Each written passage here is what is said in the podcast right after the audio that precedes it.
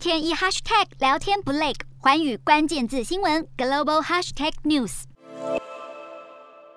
为了对抗西方国家寄出的制裁，俄罗斯总统普丁三月底下令，不友善国家以后购买俄国的天然气都要改用俄罗斯货币卢布支付。由于许多国家不愿意配合卢布支付规定，普丁当局二十七号开出第一枪，切断波兰和保加利亚的天然气供应。面对有国家遭俄国停工，德国主要天然气进口商 Uniper 妥协宣布，愿意配合俄罗斯的要求方式来购买天然气。有俄国知情人士透露，包括德国、匈牙利和斯洛伐克在内，一些欧盟国家的天然气公司已经有四家企业决定用卢布向俄国购买天然气，而奥地利和意大利的天然气公司则正计划开设俄国账户。目前已经开设账户的欧洲企业也已经达到十家，不过知情人士并没有进一步说明究竟是哪些企业愿意配合俄国政策。随着欧洲能源公司陆续向普丁政权妥协，愿意用卢布购买天然气，也凸显了俄方将天然气武器化，向欧洲施加压力，考验欧盟对俄罗斯维持统一阵线的能力。